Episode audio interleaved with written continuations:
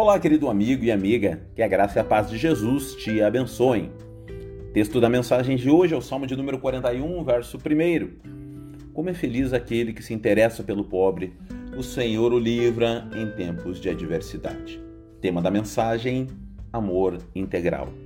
Não há como ler as Escrituras e negligenciar o pobre. Ou paro de ler a Bíblia, ou passo a considerar esse grupo e suas carências.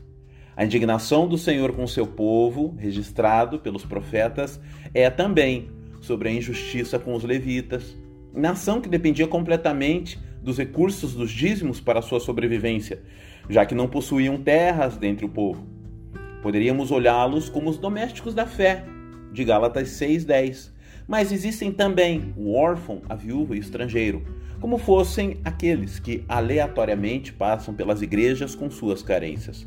Há pelo menos 24 passagens no Antigo Testamento que apontam para esse grupo de pessoas carentes e que a nação deveria estar sensível para necessidade e provisão. Me permita ir além sobre a ordem desse socorro. Precisamos estar sensíveis para que tipo de trabalho temos feito dentro das nossas casas. Creio que estamos provendo em abundância aos nossos entes, mas será que ao mesmo tempo temos ensinado os valores do compartilhar com os nossos filhos? Nossos filhos têm aprendido sobre ganhar o pão e compartilhar.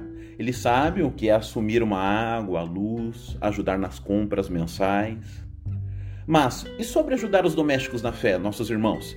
Temos ajudado e ao mesmo tempo observado e orientado sobre o valor do trabalho, ministrado contra o vitimismo, fatalismo, que geram dependentes e que se acostumam com essa triste vida sobrevivendo e não vivendo? Temos consciência do nosso dever social enquanto corpo de Cristo, mas de forma a ajudar ao que sofre a sair do buraco e não apenas jogar um prato de comida para ele lá dentro. Que Deus nos abençoe nessa missão essa é a mensagem do Senhor ao nosso coração, em nome de Jesus.